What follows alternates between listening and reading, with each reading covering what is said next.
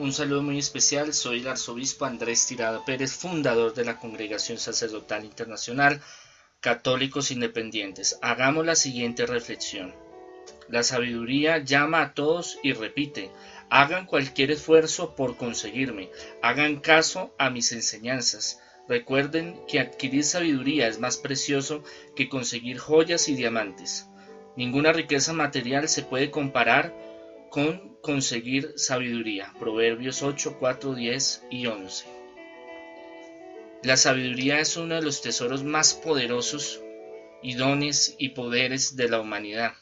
Por eso grandes reyes, emperadores, empresarios, ministros em, han buscado, la han buscado sedientos. El mismo rey Salomón pidió a Dios sabiduría más que las grandes riquezas y poderes de este mundo. ¿Por qué? Porque la sabiduría te da el cómo hacer, el aprender, la metodología, la forma de hacer las cosas con éxito, con prosperidad, con sabiduría, con prudencia, con inteligencia, con estrategia, con proyección.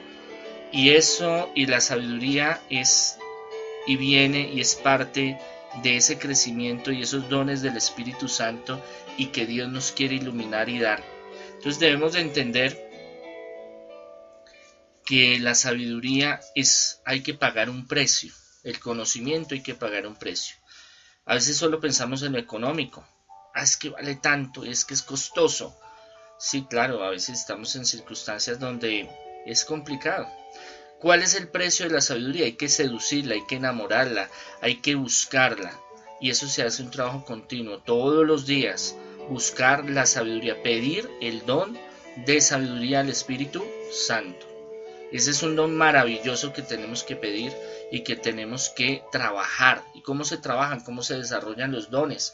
El don de la sabiduría, pensando en Dios, buscando en la Sagrada Escritura, buscando en libros de superación personal, de espiritualidad, eh, de crecimiento personal, viendo las historias, las vivencias de mucha gente que ha pasado por momentos muy difíciles, las biografías de personas y se han sido basadas en hechos reales que a pesar de las dificultades han salido adelante, da ánimos, da como una esperanza de que si otros pudieron, nosotros también podemos y que nosotros busquemos enamorarnos. Cuando estamos enamorados de un ser querido, de un ser amado, queremos estar con él, compartir con él, escucharlo, sentirlo, porque sentimos agradable, nos sentimos felices, nos sentimos em, relacionados, nos sentimos llenos, nos sentimos eh, eh, felices totalmente. Entonces, al buscar la filosofía, al buscar la teología, buscar la sabiduría, la intelectualidad, el buscar